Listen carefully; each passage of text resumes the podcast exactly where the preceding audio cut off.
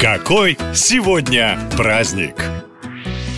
Календаре есть немало необычных праздников, но встречаются и совсем странные. Такие, как, например, День просящихся рюмок, который отмечают как раз 26 сентября. О чем могут просить рюмки, догадаться несложно. Конечно, о том, чтобы их наполнили и опрокинули, и желательно в хорошей компании и не один раз. Так что повод уютненько собраться вечерком на кухне у вас уже есть. А чтобы за столом было чем блеснуть и удивить гостей, поделимся интересным фактом. Многим людям кажется, что рюмки появились очень давно. Однако в своем современном виде хрустальные и стеклянные стопки начали производить только в 19 веке. Но из чего тогда пили? Богачи использовали исключительно огромные бокалы и кубки из золота, серебра или камня. Ну а простой люд все пил из деревянных кружек. И воду, и квас, и пиво, и беленькую. Можно представить, что застолья длились недолго. Между первой и второй гости едва стояли на ногах. Поэтому по случаю напоминаем, что во всем, а особенно в праздниках, нужно знать меру. И если вы ищете серьезный повод отметить, то 26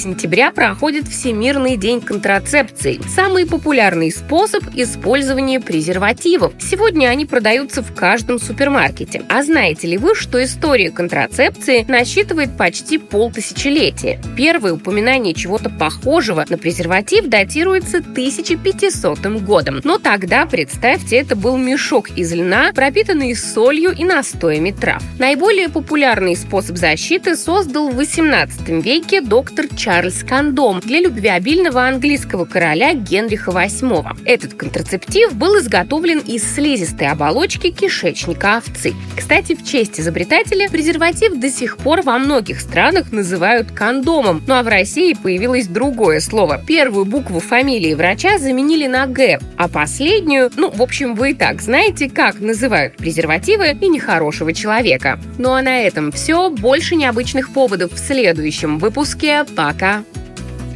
Наша лента. Коротко и ясно.